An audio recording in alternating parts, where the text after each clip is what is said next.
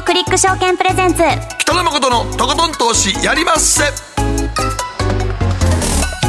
どうも皆さんこんばんは北野誠です。そして進行 MC の大橋ロコです。そして今週の番組アシスタントは？こんばんは。今週の番組アシスタント川村夏樹です。はいよろしくお願いします。さあということで今日はどういうラインナップでしょうか、はい今日は日本株にフォーカスしてお話を伺っていくんですが、ちょっとここ最近冴えないのでね。そうなんですよね、まあその辺をちょっと今日は和島秀樹さんによろしくお願いしたいと思います。よろしくお願いします。和島さんはい、よろしくお願いいたしさます。あリモートでのご出演ですが。よろしくお願いいたします。はい、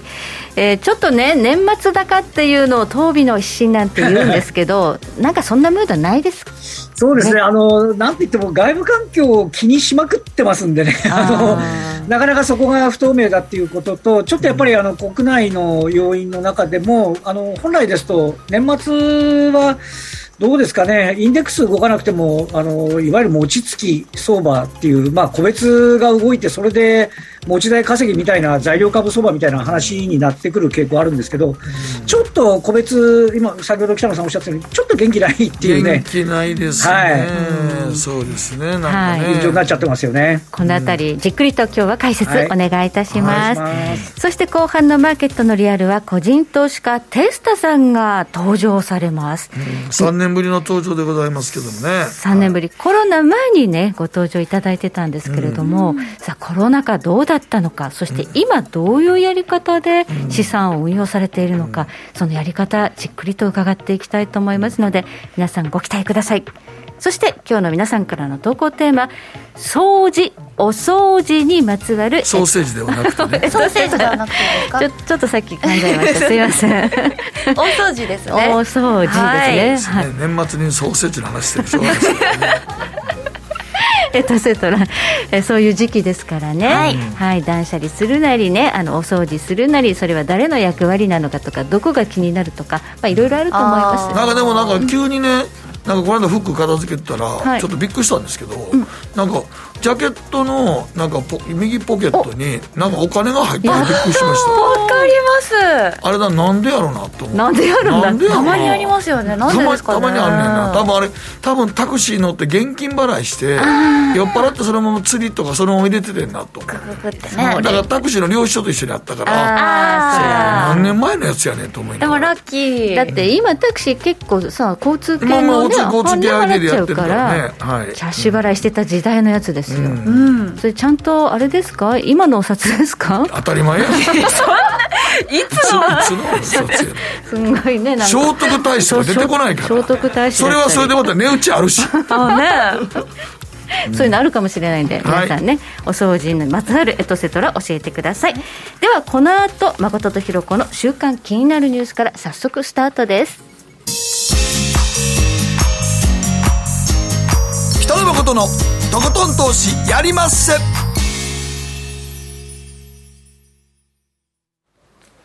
この番組は良質な金融サービスをもっと使いやすくもっとリーズナブルに GMO クリック証券の提供でお送りします。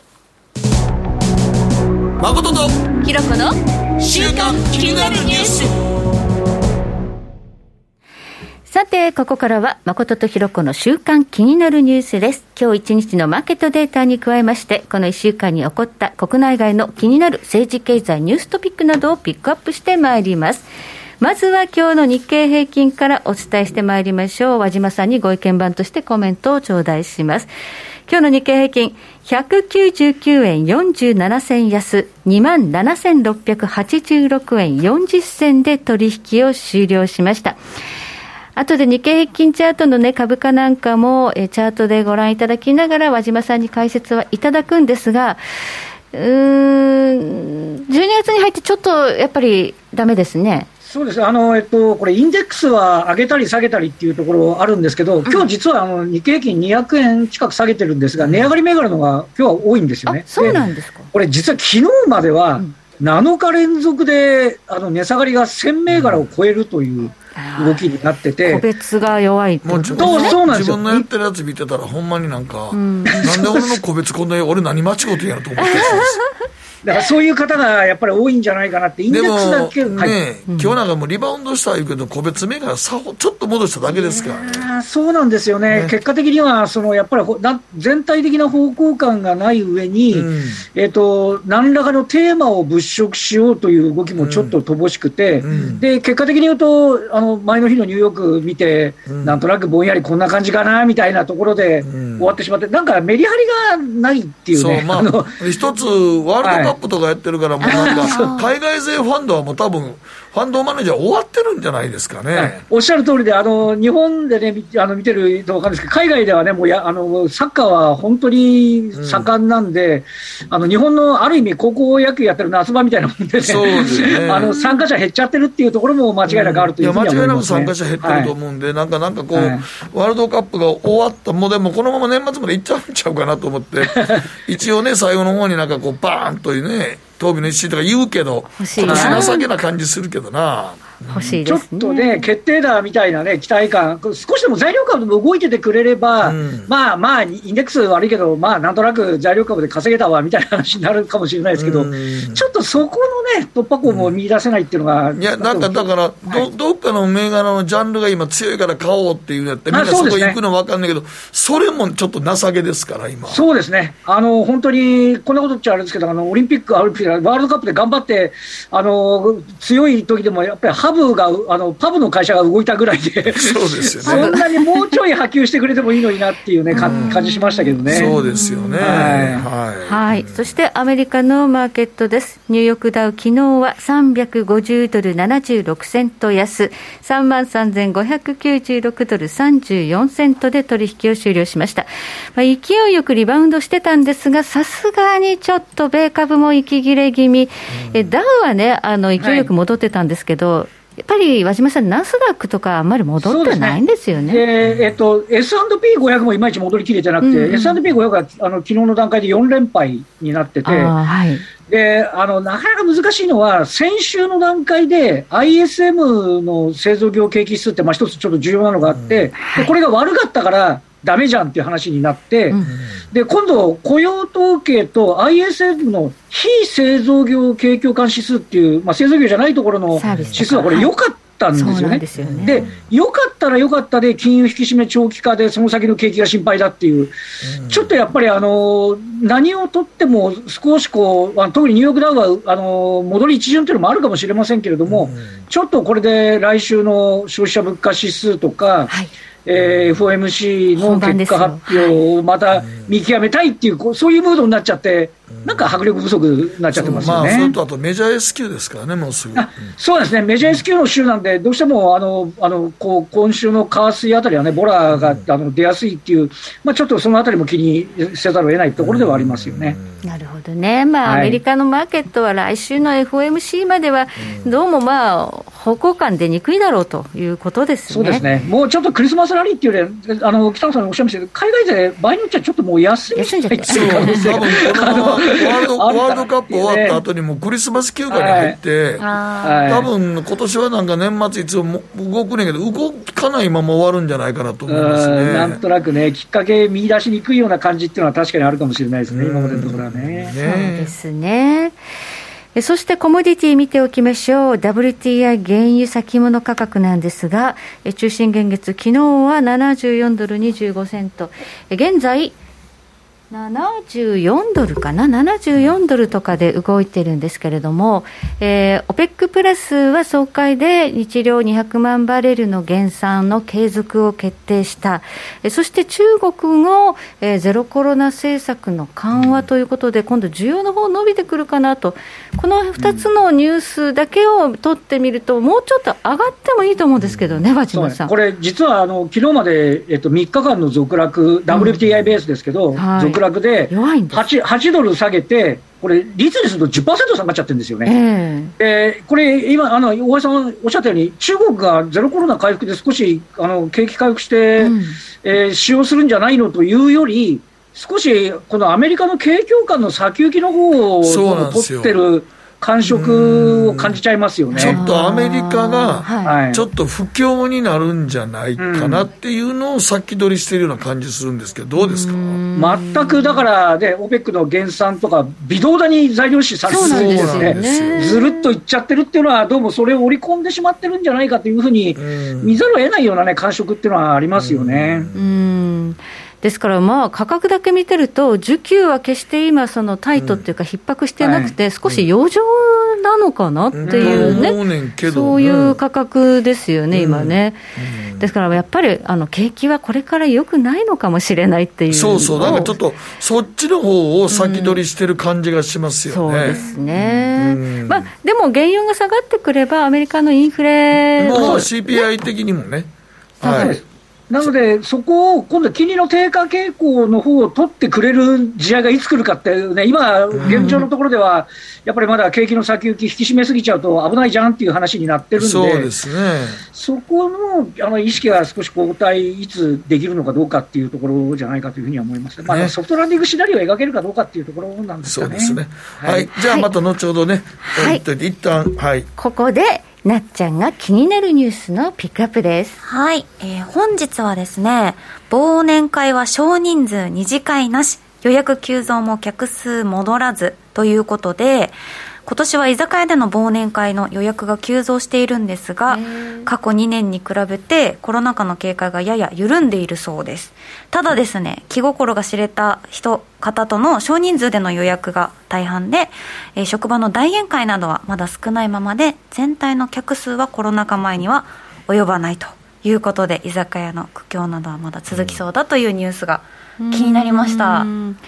まあまあ、ちょっと今、居酒屋業界は、うん、お客さん戻ってきたら戻ってきてるんですけど、うん、聞いたらね、はい、なんか2回転しないって言ってました、和島さん、やっぱり。お。おっしゃる通りです、あのうちの近所の居酒屋の大将も、はい、1, 回転目あるけど、2回転目聞かないんで、そうなんですよ。早く店閉めるって言ってました、そうなんです、はいはいじゃあ、コロナ禍前には戻ってないわけですよね、そうですね、ねだからやっぱり、だいぶ客足も戻ってて、なんか増えてんなと思いながら、うん、9時以降になると、急にパタッとなんか居酒屋人いなくなってるので、前まではね、11時まで2回転ができたって言ってましたけどね。まあ、そうすると、みんな早く帰っちゃうっていうことで、その例えばそのバーとかね、そのカラオケ屋さんとか。そうカラオケ屋さんもちょっとやっぱりまだみんな警戒してますね行かないんですかね、うんうん。忘年会自身は私、今年すごく多くて、去年まで全くあのやってなかったみたいなところからすると、回数多くて、で今、先ほど人数多いのないっていう話でしたけど、先週、先々週から30人の集まり。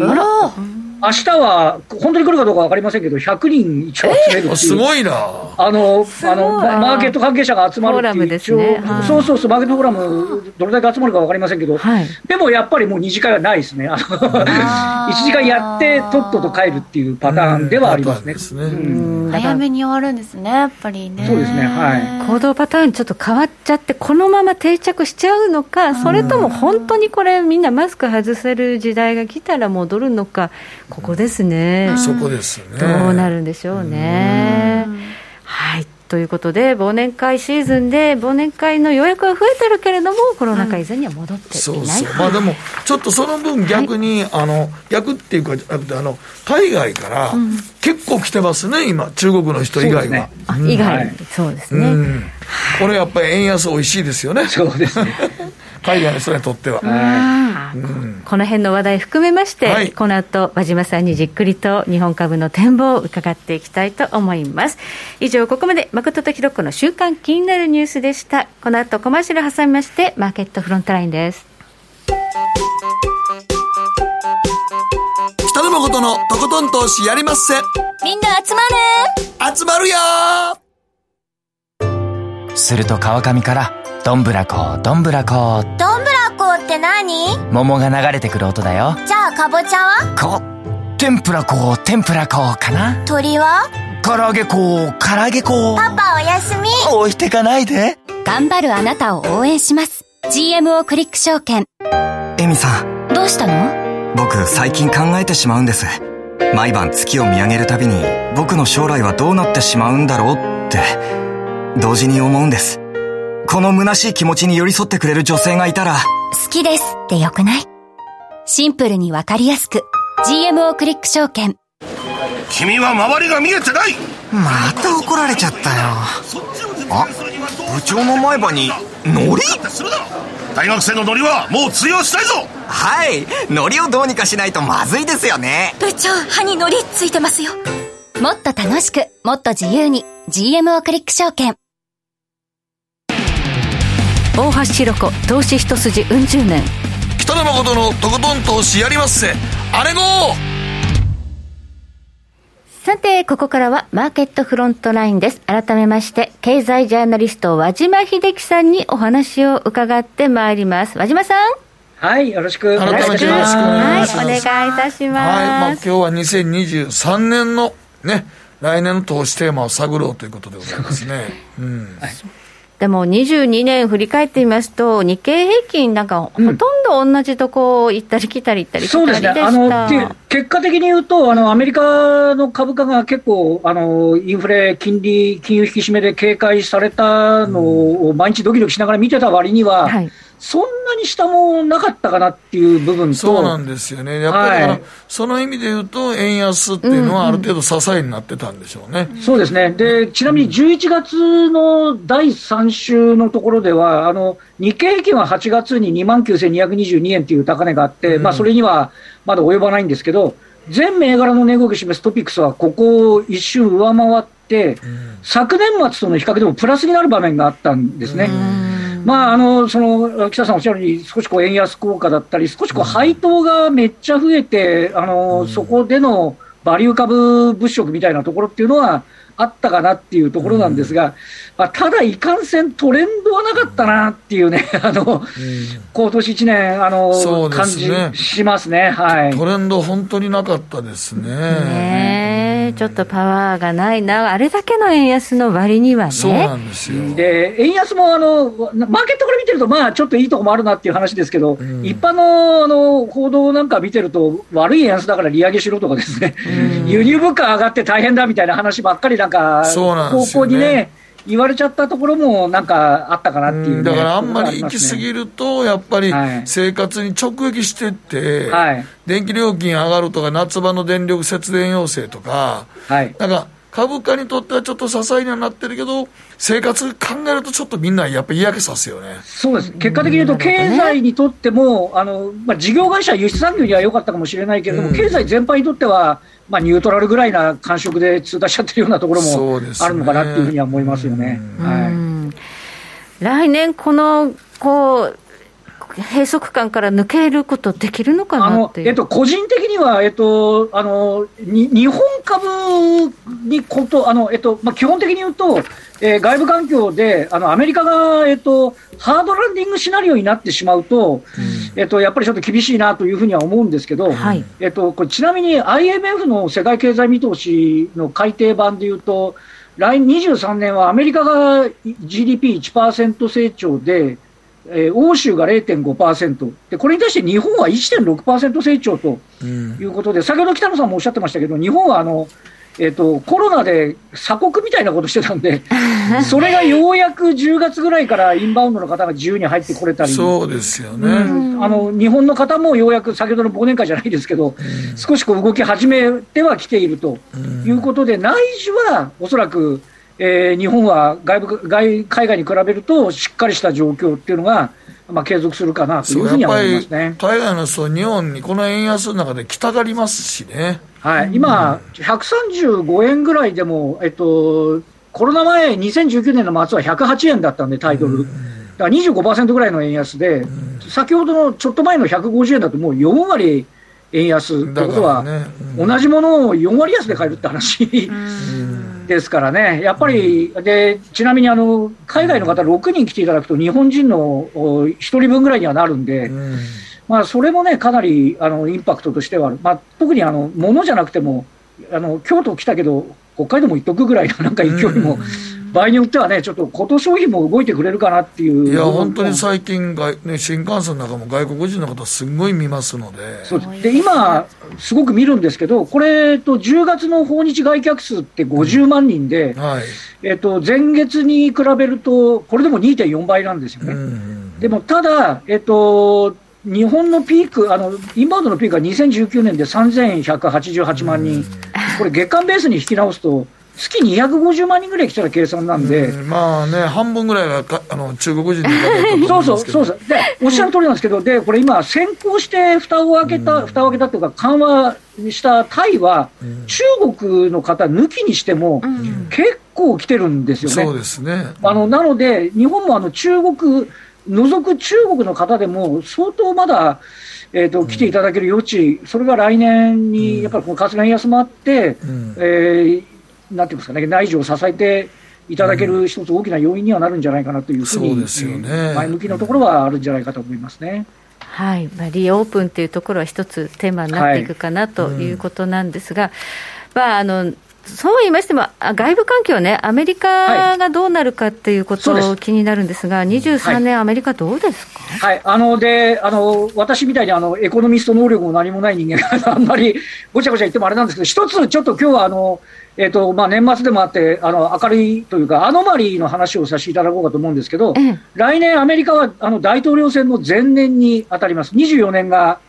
えー、大統領選ということなんですけど、はい、これ、あの大手のシンクタンクのデータなんですけど、あの大統領選の前年、えー、ですね、これあの、1943年以降で過去20回、だからもう戦戦後の手前ぐらいのところからのデータ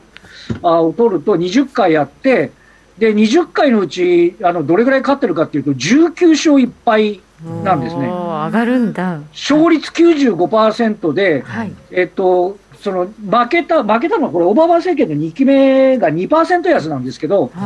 でそれも含めて20回の騰落率を見ると15.6%、15.4%の上昇になってるんですね。これ、ちなみに昨日の、はい、えっと、にあのニューヨークダウに15%上乗せするって、なんかまあ、あの数字のマジックみたいになっちゃいますけど、はい、ニューヨークダウは3万8600ドルまで上がるっていう。だ いうあのだから、えっと まあ、あのアノマリー、説明のつかない法則ではありますけれども、要は前年のところでは、やはり大統領選に向けて、どっちが与党でも経済対策を、うん、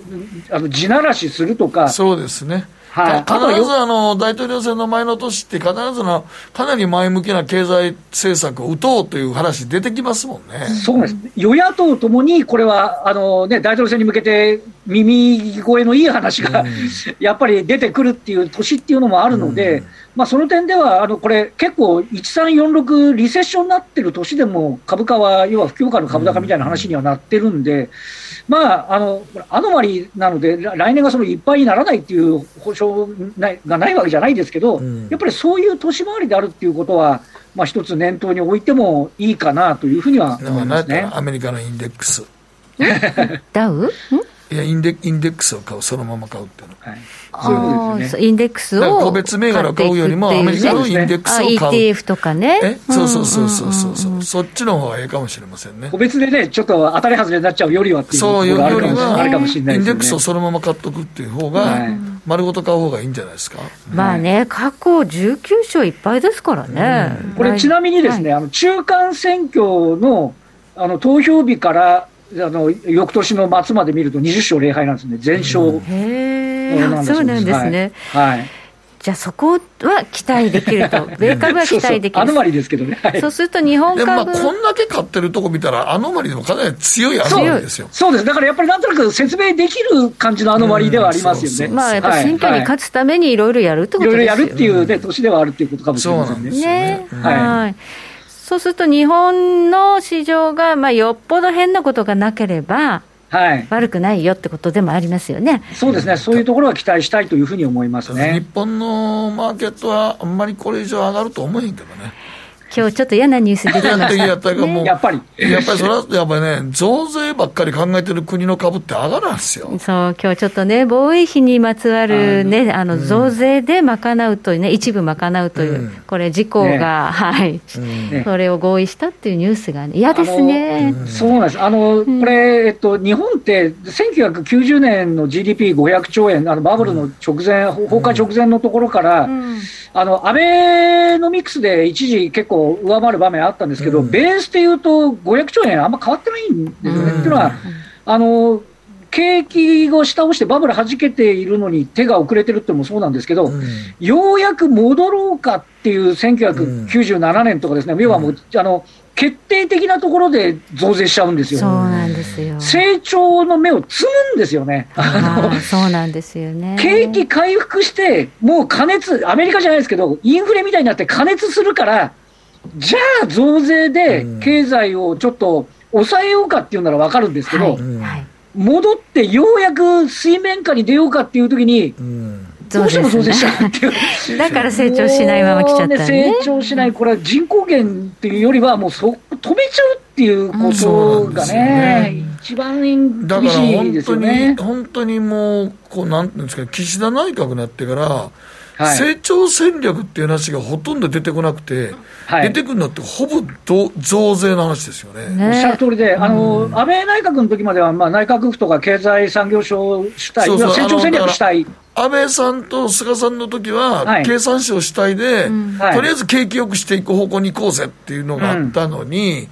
もうなんか岸田内閣のって財務省べったりになって、そうですあの内閣誕生とともに、経済産業省から財務省にあの権限が移ったみたいな感じそうですね。あの今回の増税も岸田さんがやるっていうよりは、財務省から財財源どうするんですかって言われたら、じゃあ増税でっていう、なんか、だからそうそう全然あの意思決定のルートが変わっちゃってるような感じがしますすね。ね。だから、そう考えたら、だってこんだけ税収上がってんのに、バブルの時より税収上がってんのに。そうですよ。そうね、コロナ禍なのにね、過去最高の税収を更新し続けて。うんあれであの給付金じゃなくて、減税、所得減税したらもっと消費改善するじゃないかって話そうなんですよね。ですよね。うん。だからそこを減税しちゃうと、次、増税しなきゃいけないから、財務省の人たちは大変だと思って、いや、給付金でお願いしますみたいな、ガソリンのところもなんとか、あのスタンドにお金をまくってことでっていう、違うでしょっていう。そうですね。減税はしないんですね。まあ配るんですよね。そんでもまあ、そんな中、来年ね、はいはい安島さん、まあ、例えば、まあはい日経平均の株価がもうそんな上がらなくても、はいこのジャンルは伸びるよねっていう、あその話をちょっとお聞はい、ありがきしたいです。とうございます。あの、まずは今年、あの、頑張れなかったところが私は頑張れるんじゃないかと思います。うんうんというのは、まず、あの、代表的なことを言うと、あの、これはもう一般の方でもよくご存知だと思いますけど、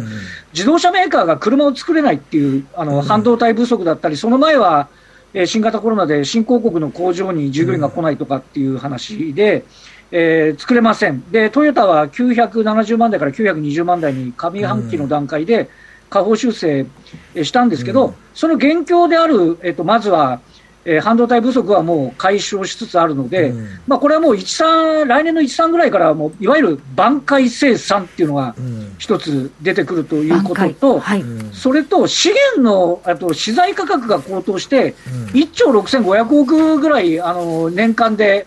えー利益を下押す要因になって、まあ、これ、為替の円安でなんとかあのカバーしても減額修正だったんですけど、うんまあ、これも一巡してくるんで、はい。あの挽回生産あの、トヨタのみならず三菱自動車とか、えー確かスバルもそうだったと思。いますけども、はい。はい。まあ、これが、えー、とあの回復してくるっていう、あのこれあの、部品もあるんで、はい。裾野広くあの回復してくる可能性が、えまず一つ言えるんではないかというふうに思っています。はい。作りたくても作れなかったっていうのがね、ちょっと今年までありましたからね。もうあのトヨタの中間決算、私、ウェブの会見出てましたけど、もういかにお客様に車を届けることが、あのっていうことをもう熱弁振るって幹部の方が知ってたんで、あーまあ、これがやっぱり挽回生産っていうのは来年。はい。一つ、それともう一つ、はい。あのえっと、中国があのゼロコロナで止まってたっていうのがあります。で、これは今、今、直近のニュースでゼロコロナっていう言葉はもう使えなく、使わなくなりましたし、えっと、規則をちょっと緩めて、上海あたりは今日はお昼なんかを食べてる姿も出始めている。これあの、中国としても、あの、年間の成長、お5.5%目標だったのが、この、えー第3四半期は3.9%止まり。もう、えっと、失業が高まっちゃうし、えー資源価格、えー土地の価格とかも下がり始めて、なんかアクセル踏まなきゃあかんでしょっていうところですよね。で、半導体なんかもアメリカからくれなくなっちゃって、自前で作んなきゃいけねえやみたいな話になってるんで、うん。ここのところ、日本でいうと、いわゆる FA、工場自動化関連、ファナックですとか、えー安川電機っていうのは中国問題で下方修正今期しましたけど、これもあのいわゆる、えー、低迷から受注回復、うん、ということで、えー、こちらも回復というね、あの、てあのキーワードでいけるんじゃないかなと。いうふうに思っていますね、はい、中国関連銘柄もいいだろうと、はい、半導体とかいかがですか？そうですね、半導体に関しては、うん、あのいわゆるメモリーっていうあの、皆さんのスマートフォンで写真撮って、はい、その後電源切っても写真がちゃんと残ってますよっていう、そのメモリーの半導体がちょっと市況が年初から緩かったって、あのえー、東京エレクトロンとかレーザーテックは、なんと大発会に上場来高値をつけて、両銘柄ともに10か月かけて半分以下になってるんですけど厳しかったですよね、はい、はい、でまあ、そのあの半導体自身は業界団体が来年は3%ぐらいの、えー、減少になるとは言ってるんですけど、株価的に言うと、相当先を織り込んで、えー、推移をしてきているので、むしろあの、えーと来年1年間では、えー、あの確かに減るかもしれないけれども、上下分けたら、多分下期からの回復ですね、うん、で実はその計算あの計算するための半導体、ロジックっていうのはもうずっとしっかりしたまんま来ているので、はい。はい、まあ、通信量の増大で、あの IoT とか、まあ、そういったようなことのニーズっていうのは強いまま来てるので、まあ、そんなに深く沈まず、むしろあの回復をこちらも探る。動きになってくるのではないかと。前ちょっとやや楽観的な見方かもしれませんけど、そういうふうには思っていますというところですかね、でこの最後のこの日本の技術力再評価の、はい、次世代のパワー半導体、はい、これはどうなんですか、はい、パワー半導体っていうのは、あのモーターを円滑に回すとか、うん、あとはあの照明器具をえー、バチバチ切ったりじゃなくて、なんとかマイルドに消費電力を減らして動かすようにするっていうことで、これあの、今までもパワー半導体って結構話題になっていたんですけど、うん、ここへ来ては、あのハンドあのパワー半導体って、えーと、シリコン、えー、元素記号で言って SI というもので作られてるんですけど、それが今度 EV の性能を上げるためには、シリコンカーバイドっていう、あの、えー、あの単価ケイ素というですね、SIC ということで、まあ、あの、化合物半導体という形で混ぜると性能良くなると言われていたんですが、これ、単価高くてなかなか普及しなかったんですけど、はい、EV で年ガソリン車でいう燃費が10%以上改善するということで、急速に採用が広まってき、えー、ていて、うん、でただ、あのー、えっとあのえー、あのケイ素でいうと、単結晶で、引き上げて、インゴットにして、それをスライスするのが上派なんですけど、はい、スライスするときが、あのー、単純に言うと、ワイヤーみたいなところにダイヤモンドの粉つけて、ビーンって回して切るんですけど、うん、それがあの化合物半導体、ちょっと硬かったりして、なかなかそううまくいかなかったんですね。うん、それを切断する技術を日本の、えー、高取ですとか、ディスコっていう会社が、はい、まあ、開発して、それでちょっと価格が下がって、量産体制が整う、うん、まあ、すなわちロームとか富士電機とかですね、もともとパワー半導体に強いえー、しかもシリコンカーバイドをやっている企業の量産化っていうのが、あ来年はあの目に見えて出てくる、今年も高取の株価がすごく上がったんですけど、もうね、秋口くらいからね、うん、はい、来年はパワー半導体全体にちょっと脚光が当たるんじゃないかなっていうふうに、個人的にはちょっときたし、これ、日本がまだあのシェア持ってるあのあのセクターなんですよね。はい、はい。はい、なので、ちょっとそれも含めて、日本のこの技術力にえー、一つ期待をしておきたいなというふうに思いますね。はい。まあ、ここがね、ちょっと新たなところとしては、こう希望というか、夢のあるセクターですよね、うん、これ、ローム、うん、あの日経の方あのインタビューなんか見てると、はい、数年後、10年後ぐらいかな、はい、世界シェアトップを目指すというふうに、シリコンカーバイドでそうですか。言ってますんで、そうなっていただくとね、あのいろんな業界、また潤ってくるかなっていうことを、まあ、年末なんで期待を込めて見ていきたいかなというふうに思いますね。はい、わかりました。ここまで和島秀樹さんに伺いました。和島さん、どうもありがとうございました。はい、どうもありがとうございました。失礼いたします。北野誠のとことん投資やりまっせ。みんな集まれ。行かしていただきます。GMO クリック証券は、おかげさまでファイナンスマグネイト社の調査において、2020年に続いて2021年も FX 取引高世界第1位を獲得。多くのお客様にご利用いただいております。GMO クリック証券は、安い取引コストが魅力であることはもちろん、パソコンからスマートフォンまで使いやすい取引ツールも人気。また、サポート体制も充実しています。FX 取引なら、取引高世界ナンバーワンの GMO クリック証券。選ばれ続けているその理由をぜひ実感してください。GMO クリック証券株式会社は、関東財務局長金賞第77号の金融商品取引業者です。当社取扱いの金融商品のお取引にあたっては、価格変動等の理由により、投資元本を超える損失が発生することがあります。お取引をする際は、当社のホームページや契約締結前、交付書面にて、手数料などの諸経費及びリスクについて十分ご確認ください。北野誠のとことん投資やりまっせ。もう寝る暇ないわ。なのに肌ツヤツヤ。ツヤツヤ。ツヤツヤ。マーケットのリアルということで今日は3年ぶりでございますが、はい、個人投資家テッサさんに来てもらいました。よろしくお願いします。は。い、よろしくお願いします。ねえ。ねもう3年も経つんですね。あれから3年。だからちょうどだから2019年5月やから、コロナ前やったんですよね。うん、ねえ。う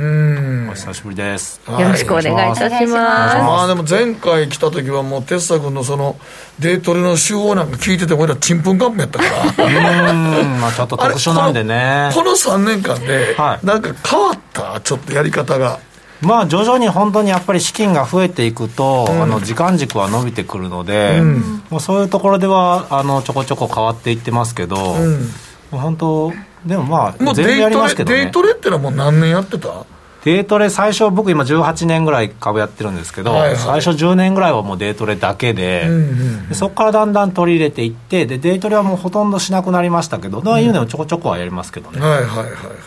まあ、基本的なやり方としては、なんかでも、せやせやから言って、あの井村君みたいに、死ぬほど決算を読んでるわけでもないんやろ。ああ、今ね、話題のね、話題の話題の井村さんね、うん、そうですね、だから本当、井村君とはどっちかというと、まあ、仲いいんですけど、うん、真逆と言ってもいいぐらいで、井村君は本当、一点集中タイプ。で、一点集中タイプやから、僕はもう怖いんで、まあ、あのどっちかというと、分散投資。そうですね、コツコツタイプなんで、まあ、デートレもそうなんですけど、まあ、リスク取りたくないタイプなんで、うんうんうん、なのでそういうタイプですね。もうやっぱり井村君がすごいですね、やり方が両極で違ってもお互いそれの道で資産を築けるんですもんね。そうです株は本当いろんな勝ち方あるんで、うんうん、あのその人に合った勝ち方であのやるのが一番いいのかなと思います、ね、そうですねだから、まあ、そう考えた時3年前にまだあの時コロナの前やったけど、はいはいはい、ちょうどだからデイトレから移りかけた頃やと思うねんけど、うんうん、あの時だからコロナの時ってやっぱりさすがにやられたの？一度。いやもうその時はもうすでにあのもう何年もポジション持ってる系になってたんで、うん、リーマンショックの時とかは持ってなかったんですよ。あ持ってなかっただから助かったんですけど、うん、その時はもう持ってたんで、うん、もう本当2億含み益がえー、6億マイナス含み益にな 含み損になったんで8億ですね。上下8億。上下8億。一瞬でしたね。でもまあそれも含めて、あのなんとかショックっていうのは必ず来るので、はいはい、何年かに一遍ぐらい来ると。そうですね。来た時にどれぐらい減るかっていうのはもう最初から想定してポジションを取っておくべきだし、そうしてたので、結構まあ冷静は冷静でしたけどね、まあ、まあ、来たなぐらいの感じで。でも、あの後あの長年、その株やってた僕もそうやけど、ああいうのって、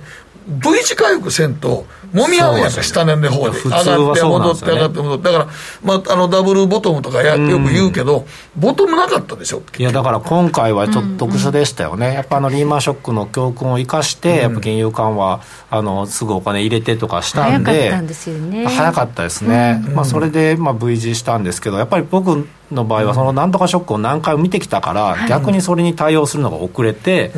まあ、ちょっとリバウンドしたところで。チャート見えた人なんかは、ダブルボトムつけるはずやから、真ん中が一番深いからとか思ってるから、ね、も僕も思ってて、もうちょっと待った方がいいんじゃないのと。ところがあれよ。あれよそうなんですよね。そうでしたね、だ時に経験がそういう邪魔をする時もやっぱりあるんで、やっぱ柔軟に今のその相場とか今の経済に対して、あの柔軟に対応していかないといけない部分もまああると。逆にだからね日本の若者たちが家におって株やりやすくなったってのもあんねやけどね。そうみたいですね。やっぱりその 在宅で？そうリモートの時代になったからリモートの時みんな会社の目気にせんねえから。見えますもんね。そうですねリモートプラスやっぱり急にそのねいろんな会社とかに不安を抱えた時でしたから、これからどうなるんだって。それで株を始めた人がすごい増えたみたいで、うそうなんですけどね。でところでその今のやり方はどっちかって言ったらなんていうかな、えー、スイングとかもなくて、割と1か月ぐらい持ったりとかしてるんですか？は多いですね、ただその中でも、毎日ポジションの調整はしてて、うん、あの持ってる銘柄の中を増やしたり減らしたりって、うん、同じ銘柄だけど、あの今日は強そうだからちょっと増やそうかなとか、うん、本当多い時100銘柄ぐらい持ってるんで、うん、それを、まあ、あの監視してこれを今日増やしとこうとかこれ減らしとこうとか、うん、だから本当まあ一番いいのは損傷利大にすることなんでだから本当毎日コツコツ損切りはしてる感じはしますね。でまあ含み益を伸ばしてるっていう感じはありますねでもその基準が、例えば今日は日経平均なんか全体的にこうお先弱いじゃないですか、はいはいはい、その時どういう見ててどうなんですか？そうですね。弱い中で強いやつがあのプラスのやつとかがあると、うん、あこれはあの潜在的に強いんじゃないかとか、うん、またその逆も考えたりとか、うん、でもやっぱ弱い時は基本買いでしか持ってないんで、弱い時はやっぱりやられるんで、本当この1週間また1億ぐらい減ってますけどね、空売りをするとかいう発想はないのか？空売りあんまりしなくなりました。あの空売りするんだったら、もうこれ完全にこれもあの全体弱いなとか、うん、そういう時はもう先物でヘッジします。ね。個別じゃなくて。先物売る時はありますけど、うん、個別空売りは、うん、あの多くなるとそのあの、ね、そう、枚数が多くなると、あの逆皮膚僕の売りで逆皮膚ついたりとかそういうドカーンと売ってしもたら逆皮膚ついてるそうなんですよね。しんどくなってくるんで、やっぱり金額大きくなるといろいろ不利な部分が出てくるんでそれやったらヘッジとして先物を売ろうと、ね、先物だったら一発でいいし、そんな逆皮膚みたいなのないし、流動性が高いんで。高いし自分が売ることによって逆皮膚つくわけでもないしね。そうですそうです。ああなるほど。売りは先物個別はもうほとんど現物でロングって感じですかね。現物も信用も全然使います。信用でただレバレッジをかけるわけじゃなくて、うんうん、あのえー、レバレッジをかけるためじゃないけど信用は使うっていう感じですね、うん、あの例えばきあの手数料も普通に安かったりするし、うん。はいはい、あのえー、別のえー、例えば資産に対してのレバレッジはかけないけど口座に入れてるお金は資産より全然少ないから、これであの信用で使っても資産のにははみ出さないみたいな感じ全体にレバレッジはかかってないけどっていうことですね。あなるほど。難しいですよね。難しいです。でもどうなんですかね。あの基本的に、うん、あのえー、っとだからその単身とか決算発表とか、はいはい、それはかなり読み込んでんの？そうですね。最近はもう決算の時だけはちょっとちゃんとしよう、うん、あのまあちゃんとやってますよ。ちゃんとやってますけど 決算の時だけはもう本当にちゃんとしようと思ってだから決算期年4回あるんですけど、うん、だから5月8月11月2月ですかね、うん、の頭らへんは、さすがに毎日そこだけはすごい忙しいなって感じはします、決算のどこを見てあこれはっていうふうに動くんですか？そうですね。でもどっちかっていうと、まあ、決算見てその反応決算がいいって思ったやつと市場の反応が合うかどうかみたいなところを見てますかね。そ、ね、その数字だけ見るんじゃなくて、はい、その自分がいいと思ってもそのみんなが悪いと思ったら株っていうのは下がるわけですよ。そういう時あります、ね、だからよく情報修正出たけど下がるみたいなっつって、あるよね。そうですよね、うん、あれって結構あの初心者の方とか引っかかりやすくて、はい、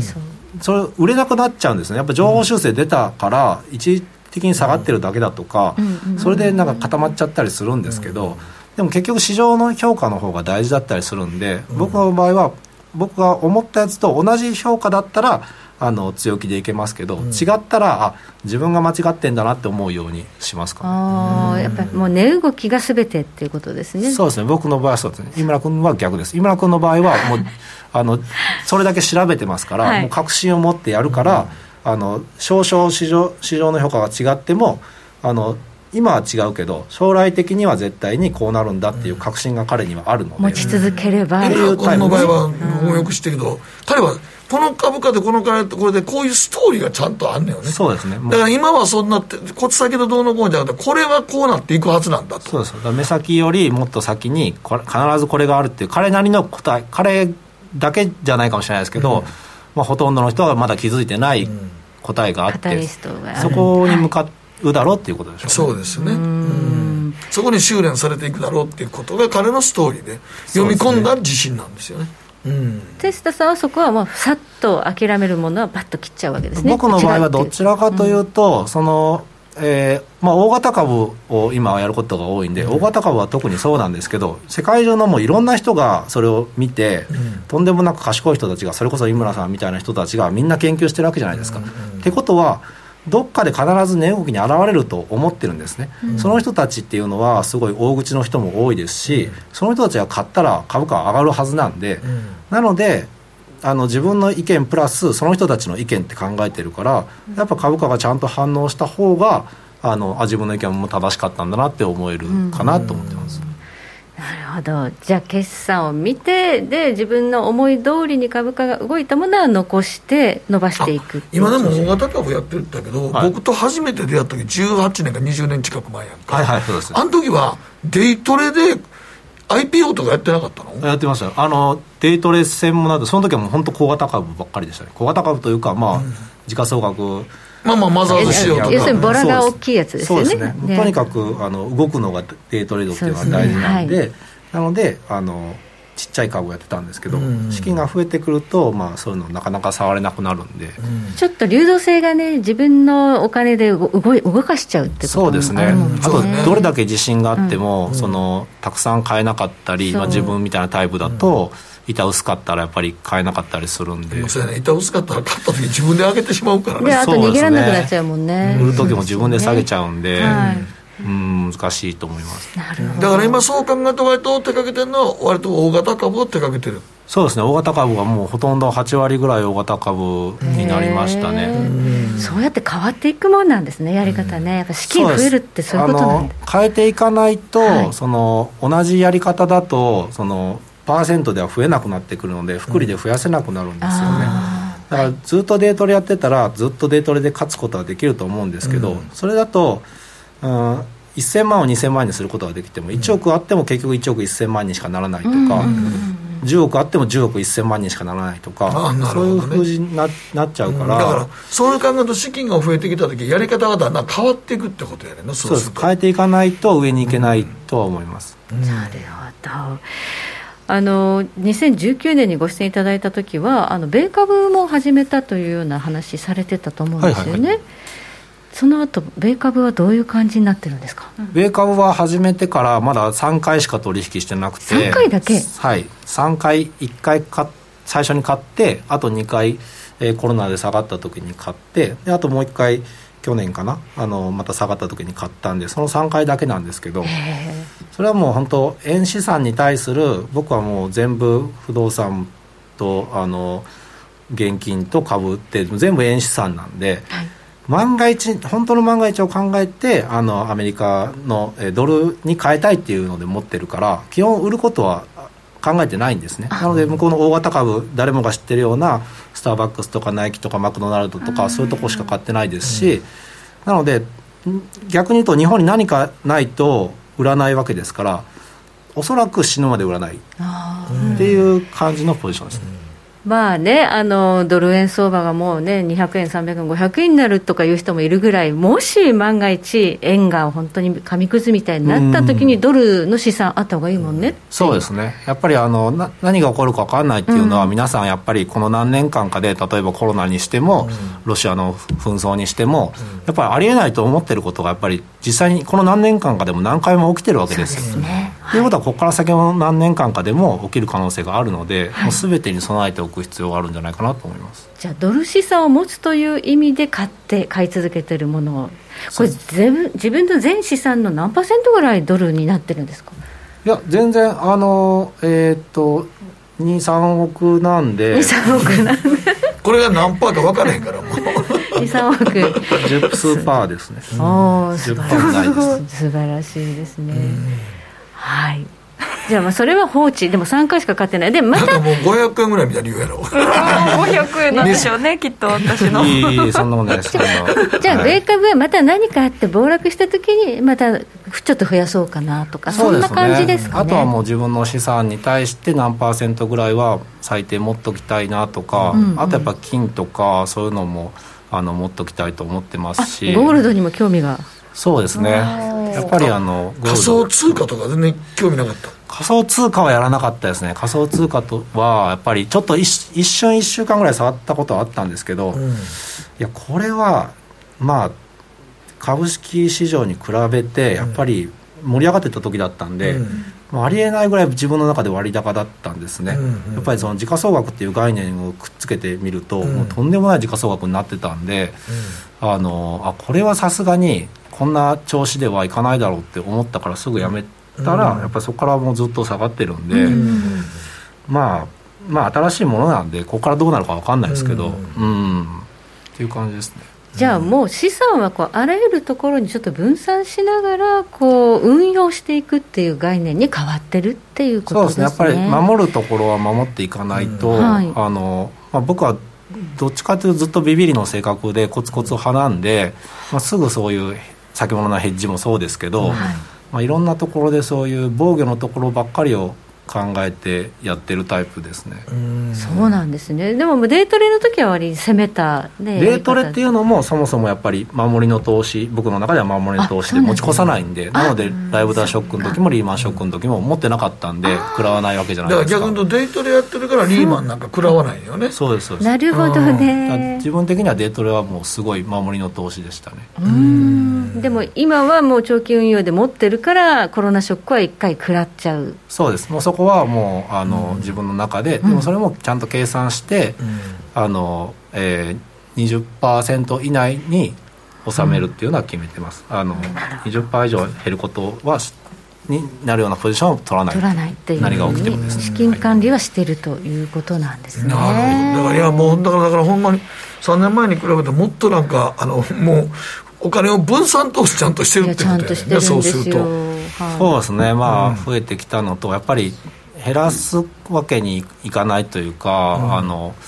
うんまあ増えても別に生活はあんま変わんないですけど、うん、やっぱ減っちゃうといろいろ変えなきゃいけないじゃないですか、うん。うんうん、じゃあ何のためにやってんだ？論になりますでもなんかそれでいくとね引退とかもうないのか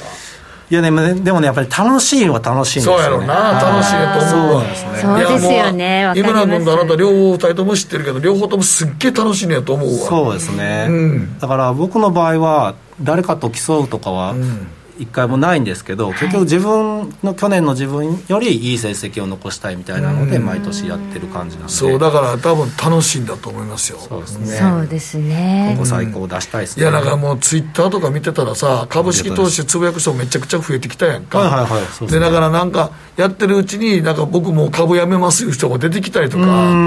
急につぶやくなくなってる人もおるわけやから。中にはね、ね、そうですね。でも本当株ってちゃんとやれば僕は誰でも勝てると思ってるんですね、はい、だから井村君とか見てると本当にあの寝てる時間以外ずっと株のことをやってるって言ってるじゃないですか、はい、でもほとんどの人がやっぱそこまでやってないわけなんで、うん、逆に言うとやればやってない人との優位性は絶対生まれるはずだから、うん、僕は誰でもあのちゃんとやれば頑張れば勝てると思います。うん。まあ、決算期はちゃんと単身見てっていう、ね、はい、僕はまあはいあまあ頑張らないタイプですけど。はい。でもいやほんまにそういう意味で言うとなんかやっぱりね運用の仕方もやっぱりスタイルも年々やってるうちに変わっていくもんやねんねやっぱりね。そうですね。ちょっとずつ変わっていってますね。うん。じゃあね。3年前はほんまもう哲学的なことしか言ってなかったからね。もうバチュー誰が何を考えてこの人が売ってるやつはこういうことを考えてるんだろうって見えてきたって言ってたからあれすごい覚えてるもんもう俺ら聞いてて俺らには分からないと思ったから。そうそう。なんか超越してましたよね。達人の域やったから。とんでもない。